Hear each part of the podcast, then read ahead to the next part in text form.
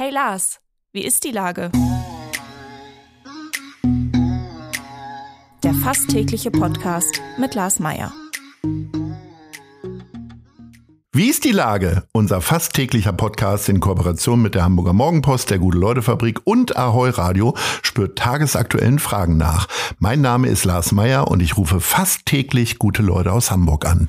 Unser Partner, der Wie ist die Lage in dieser Woche präsentiert, ist Hamburg steht still.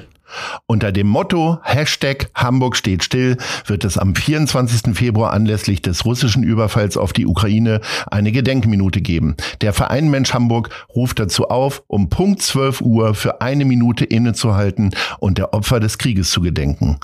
Das war Werbung. Vielen Dank. Heute befrage ich die Generalkonsulin der Ukraine, Dr. Irina Tibinka. Ahoi, Frau Dr. Tibinka. Moin.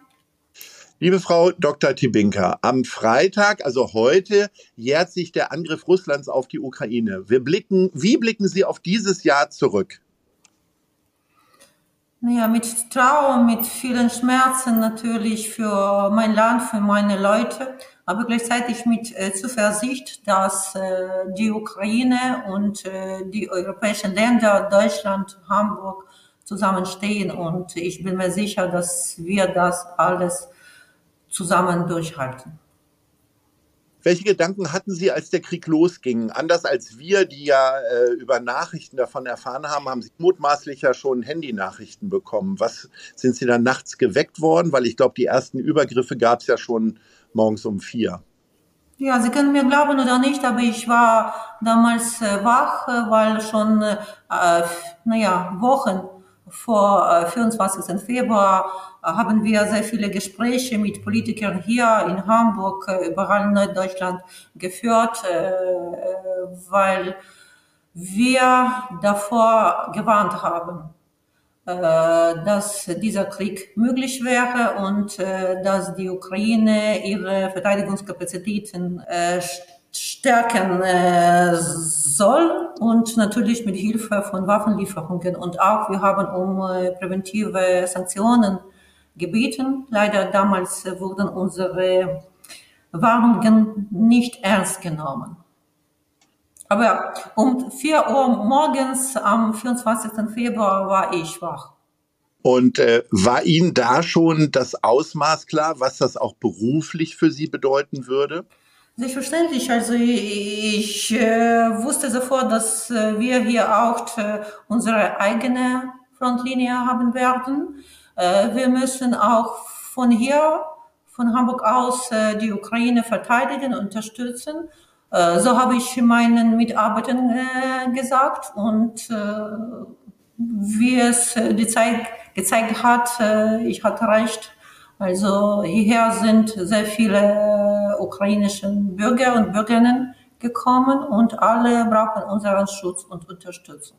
Ich weiß aus sehr vielen Gesprächen äh, von Mitbewohnerinnen unserer Mensch Hamburg WG, wir beherbergen ja auch äh, 20 Ukrainerinnen und geben ihnen eine Heimat. Und da habe ich natürlich jeden Tag, äh, jede Woche mindestens Kontakt zu denen, dass sie zwar hier ja in Sicherheit leben, aber trotzdem auch eine gewisse Hilflosigkeit in, in sich spüren, weil sie nun mal in Sicherheit sind und andere wiederum Verwandte äh, ständig der Gefahr ausgesetzt sind. Wie geht es Ihnen denn damit?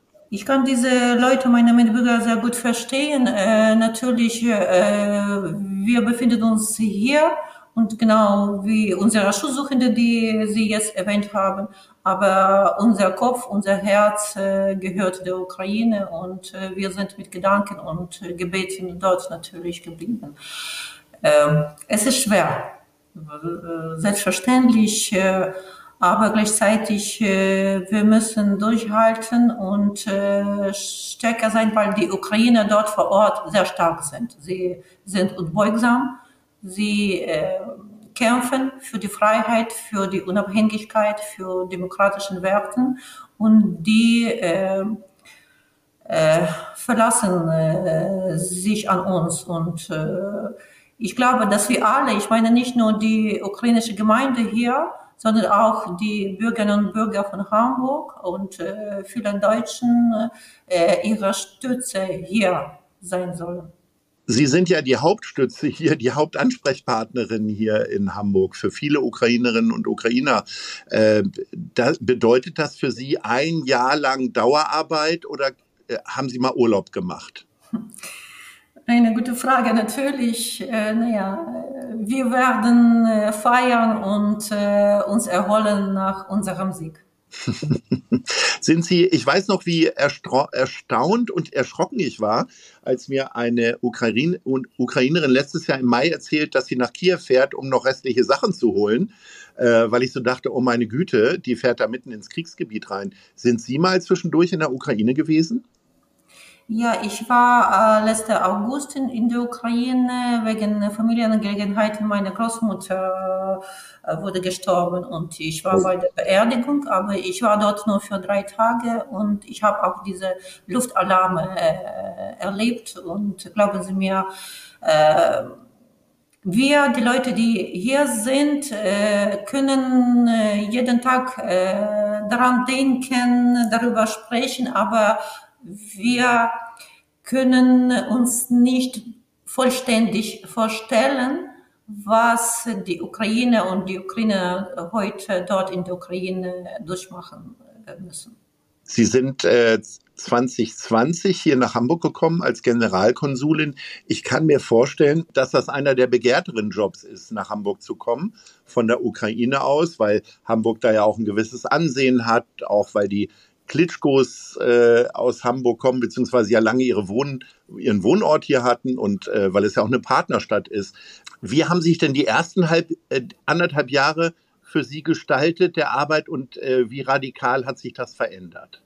Naja, äh, vor äh, meiner Versetzung nach Hamburg war ich gesandt äh, bei der Botschaft der Ukraine in Berlin. Also äh, die Arbeit in Deutschland ist äh, für mich nicht fremd. Aber gleichzeitig, das waren ganz neue Aufgaben natürlich als, äh, für mich als Generalkonsulin. Aber Sie haben selbst gesagt, ich bin hierher im Oktober 2020 äh, gekommen.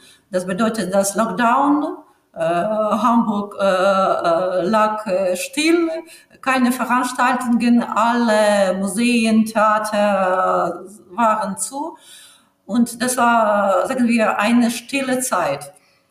Aber danach, mit, äh, mit Februar äh, letztes Jahres, äh, hat sich alles drastisch geändert. Und ehrlich gesagt, ich, ich betrachte mein Amt hier als eine große Ehre und natürlich als eine sehr große Verantwortung. Ja, aber hat sich, ähm, Ihr Arbeitsbereich hat sich ja doch schon sehr verschoben, ne? Weil ich weiß, Konsule sind ja vor allen Dingen auch da, äh, Wirtschaftskontakte zu pflegen. Dafür ist wahrscheinlich jetzt gerade gar keine Zeit und gar kein Kopf, ne? Äh, nicht ganz. Also die konsularischen Vertretungen der Ukraine sind vor allem für äh, den Schutz äh, der Interessen und Rechten der ukrainischen Staatsbürger zuständig und äh, das bedeutet, dass äh, wir sehr viele konsularische Angelegenheiten haben.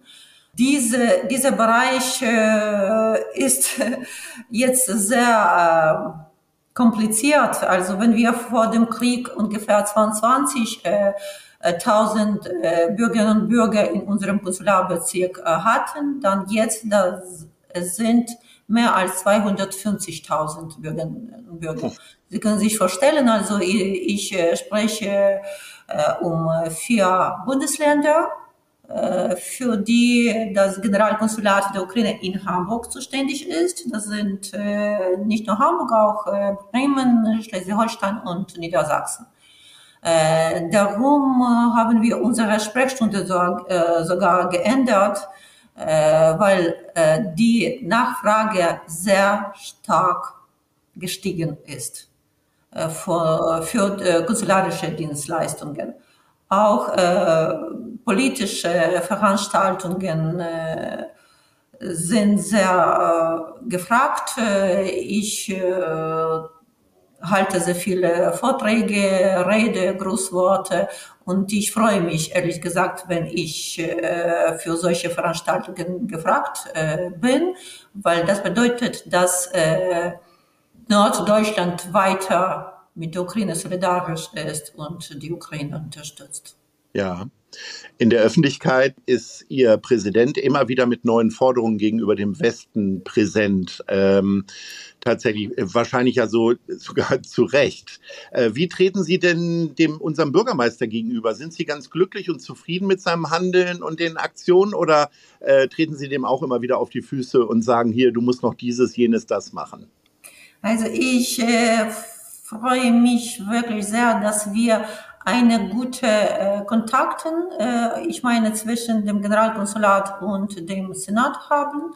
Äh, selbst äh, der Senat hat äh, den Pakt äh, äh für äh, Solidarität und Zukunft in April letztes Jahres äh, äh, initiiert äh, mit äh, Kiew und äh, gerade der Hauptstadt äh, der Ukraine wird äh, von hier sehr stark geholfen. Fast, ja, jede zweite Woche haben wir Treffen mit äh, dem sogenannten Krisenstab hier in Hamburg. Wir tauschen uns äh, äh, bezüglich äh, verschiedenen Themen, vor allem äh, was Schutzsuchenden betrifft, aus. Darum, also ich bin zufrieden. Das ist doch gut. Es wird verschiedene Veranstaltungen geben am Freitag hinsichtlich äh, des Jahrestages dieses traurigen äh, Überfalls, ich nenne es immer Vergewaltigung äh, ihres Landes, weil es ist ja irgendwie, also es ist ja noch mehr als Krieg, muss man ja sagen. Ähm, es wird verschiedene Gedenkveranstaltungen geben. Wo werden Sie denn um 12 Uhr mittags sein, wenn Hamburg stillsteht? Ich glaube, ich werde wahrscheinlich im Auto auf dem Weg nach Hamburg sein, weil äh, vormittags äh, werde ich äh, ein Großwort äh, vor dem äh, schleswig-holsteinischen Parlament halten und äh, danach zurückkehren. Aber wer weiß, wenn ich äh, schon in Hamburg, also früher, äh, ankommen werde, dann werde ich natürlich äh, an äh, dieser Aktion unbedingt teilnehmen. Und dann äh, wird es ja nachmittags noch öffentliche Kundgebungen geben. Es wird um 16 Uhr eine Kundgebung auf äh, dem Gänsemarkt stattfinden. Mhm. Und um 17 Uhr werden wir gemeinsam mit dem ersten Bürgermeister und mit der Bürgerschaftspräsidentin eine Kranzniederlegung vor der Stelle vor dem äh, Rathaus äh, haben und dort auf äh, kleine Rede halten.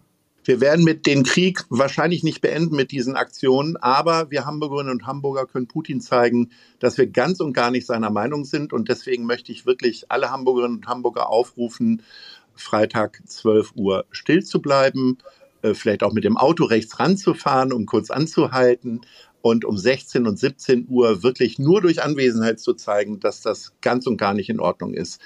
Liebe Frau Dr. Tibinka, ich bedanke mich recht herzlich vor allen Dingen für Ihr Engagement, nicht nur für Ihre Landsleute, sondern dass Sie hier in Hamburg so wirken. Freut mich wirklich sehr und ich hoffe, dass wir uns in friedlichen Zeiten demnächst mal wieder hören. Ahoi. Vielen Dank Ihnen. Ich hoffe darauf auch. Dieser Podcast wird präsentiert von der Gute-Leute-Fabrik der Hamburger Morgenpost und Ahoi Radio.